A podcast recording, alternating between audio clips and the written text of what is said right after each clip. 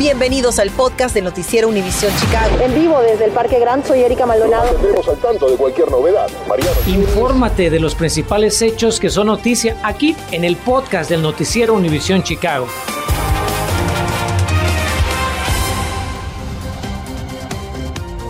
Comenzamos esta tarde con una alerta local. Reportan dos tiroteos con saldo de cinco personas baleadas en menos de tres horas en el vecindario de Humboldt Park.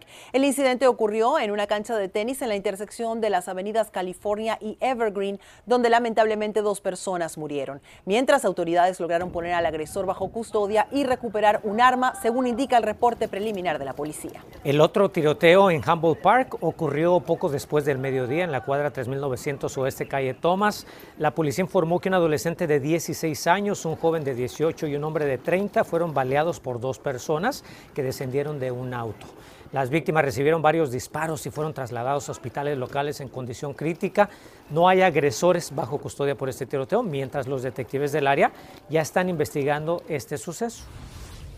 Y estos dos tiroteos ocurren justamente hoy que el superintendente de la policía de Chicago, David Brown, habló sobre el despliegue de más oficiales en las calles, incluyendo cambios de horario. Y es que, como lo hemos visto a lo largo de los años y lo recalcó esta mañana Brown, cuando suben las temperaturas, pues sube también el crimen, ¿verdad?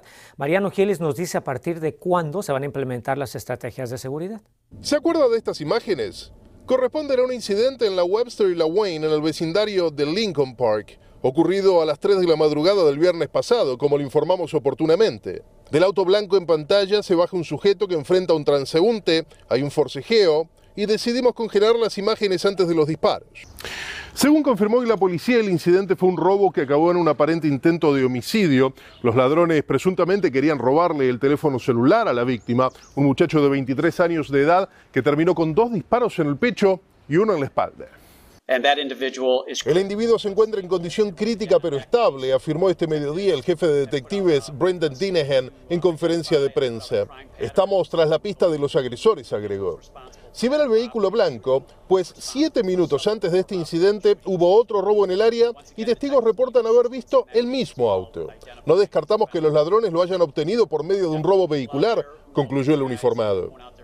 Mientras tanto, en las calles de Chicago los vecinos se preguntan qué les deparará el verano. Después de todo, si los delincuentes pudieron actuar con cierta impunidad en el vecindario de Lincoln Park, lo mismo podrían hacer en cualquiera de los otros 76 barrios que tiene Chicago. Ya estamos en esa parte del año en la que incrementamos nuestros recursos, recordó el superintendente de policía David Brown. Ya estamos haciendo modificaciones a los horarios de los oficiales, no solo para Memorial Day, sino que ahora que sube la temperatura tenemos más desafíos. No solo en cuestión de robos, sino también otros crímenes, como tiroteos y homicidios. Ninguna novedad a menos que usted viva en una burbuja. Tampoco vamos a meternos hoy en la discusión sobre si se necesitan más o menos policías en las calles de Chicago. Ya sabemos lo que usted opina. Y después de todo, las autoridades coinciden en eso de que solo con la policía no alcance. El gobernador Jimmy Pritzker, por ejemplo, afirmaba la semana pasada que ya repartió 73 millones de dólares del fondo de 113 millones de dólares disponible para prevenir la violencia callejera. Servirá para expandir el programa de trabajos de verano, para invertir en investigaciones sobre el comportamiento de nuestros jóvenes, para volver a poner la inversión en nuestra juventud a niveles históricos. Es dinero que irá a programas que sabemos que funcionan, sostenía Pritzker por medio de un comunicado.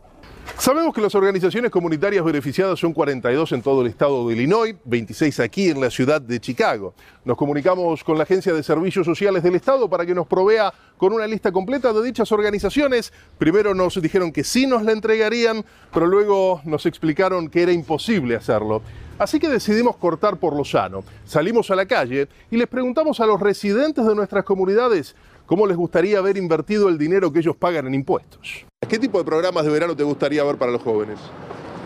La verdad es, yo creo mantenerlos ocupados. Las, cosas que, las cosas que pasan aquí son horribles y pasan a cualquier hora del día. ¿Qué, más le agregaría a la propuesta del gobernador? Bueno, que tenga más programas también para los eh, muchachos que tienen problemas de salud también Usted me hablaba de deportes, ¿le parece buena idea? No, sí, digo para fútbol, básquetbol, todo que haya para los muchachos se entretengan. Hablando de deportes, esta mañana el Distrito de Parques ha abierto la inscripción para sus actividades de verano. Más adelante en este noticiero tendremos más información al respecto. Mariano Gielis, Noticias Univisión Chicago anuncian representación legal para casos de migración en el condado Cook. Fíjese que la oficina del defensor público dice que la mayoría de los extranjeros que comparecen en las cortes de migración de Chicago pues no pueden pagar un abogado y esta situación impacta profundamente su habilidad de recibir una audiencia justa. Por ello, la unidad legal de asistencia migratoria es un paso para solventar esta carencia. Después de años de, de abogar la unidad de inmigración de defensores públicos del condado de Cook está tomando casos, yendo a los tribunales y protegiendo los derechos de los inmigrantes aquí en el condado de Cook. Y bueno, en nuestra aplicación tenemos los detalles para contactar a esta nueva oficina de defensores públicos para casos de inmigración. Infórmate de los principales hechos que son noticia aquí en el podcast de Noticiero Univisión Chicago. Desde hace meses reportamos sobre la preocupante escasez de fórmula para bebés y no tenemos buenas noticias, pues se sigue agravando. Eh, preocupación que también alcanza a las mujeres embarazadas, quienes saben que podrían enfrentarse pronto a este desafío. Carmen Vargas buscó a una de estas futuras madres y también consejos de un especialista sobre alternativas disponibles. Carmen, te saludamos con gusto. Cuéntanos qué te dijo el experto. ¿Qué tal, Erika Enrique? Muy buenas tardes. La experta invita a las futuras madres a que consideren la lactancia materna. Y bueno, para aquellas mujeres que desafortunadamente no puedan producir leche, es muy importante que desde ya consulten a su pediatra para que éste les diga cuál es la ruta más saludable para su bebé. El problema del abastecimiento de leche en polvo para bebé cada vez se empeora. En los últimos meses, Noticias Univision Chicago le ha informado sobre la escasez de este producto y de acuerdo con Data Assembly, la tasa de agotamiento actualmente se encuentra en 40%, situación que preocupa a María, quien tiene ocho meses de embarazo y se prepara para recibir a su segundo hijo. Mi preocupación es que no pueda yo producir la, suficiente cantidad de leche para mi bebé yo misma y que tenga que um, buscar fórmula y que no esté disponible cuando mi bebé la necesite, porque cuando un bebé tiene hambre, un bebé tiene hambre y esa leche necesita estar ahí en ese momento.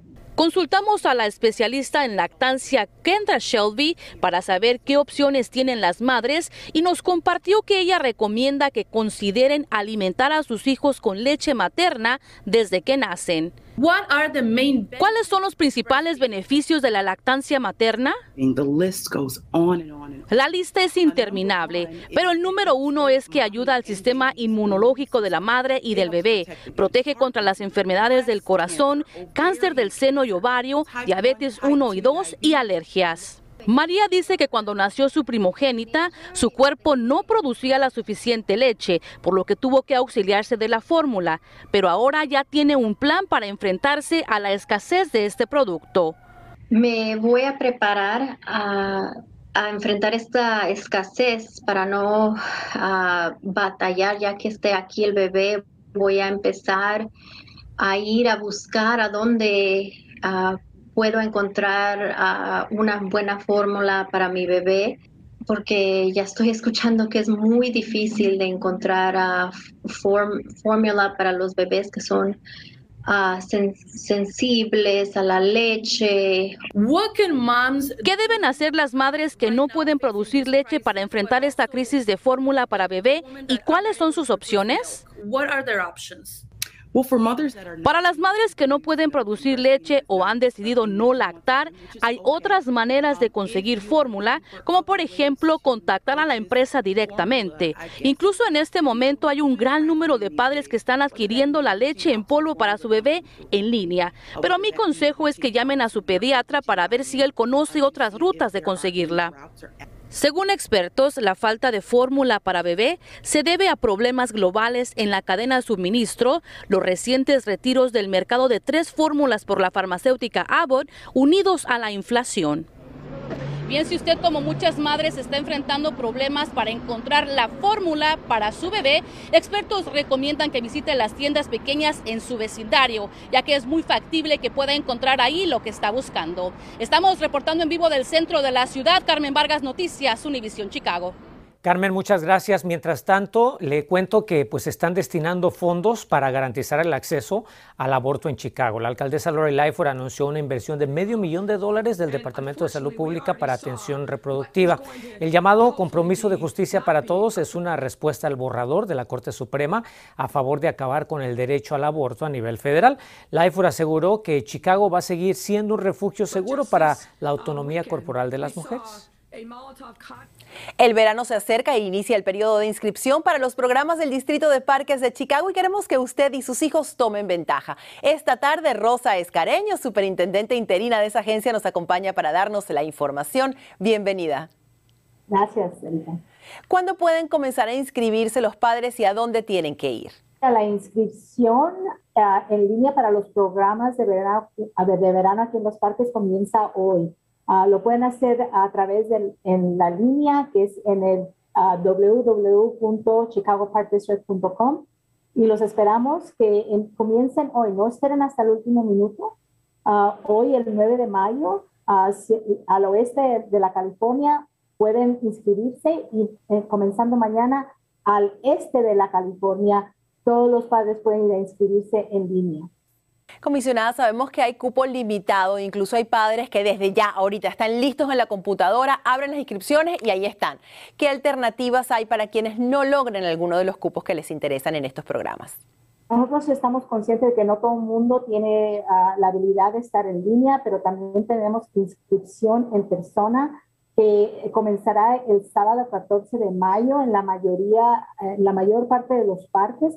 Tendremos uh, suficiente cupo ah, y tenemos ah, ah, apartados ciertos cupos en el, para las personas que se van a inscribir en línea, al igual a las personas que van a ir en persona. Pero sí les damos a la, queremos que los padres eh, empiecen a, ir a, nuestra, a nuestro sitio de internet y, y, se den cuenta de todos los programas que hay. Y este año hay también más opciones para personas y niños con capacidades diferentes. ¿En qué consisten y de dónde ustedes están recibiendo los fondos? Trabajamos con muchos grupos. uno de nuestros programas que es recreación especial es específicamente para las, esos niños especiales. Y sí tenemos fondos para esas clases de programas. estoy muy ah, contenta. Esta semana este, el Special Rec o la recreación especial ahorita está teniendo olímpicos. Muchos de estos programas comienzan en los parques. Tendremos esas oportunidades para ah, esos niños que tienen esas habilidades o necesidad de habilidades especiales. Tenemos esos programas en los parques, al igual que otros programas para niñas como Girls at Play. So tenemos muchísimos programas para todas las familias. Muchísimas gracias a Rosa Escareño, superintendente interina del Distrito de Parques, por esta útil información para nuestras familias.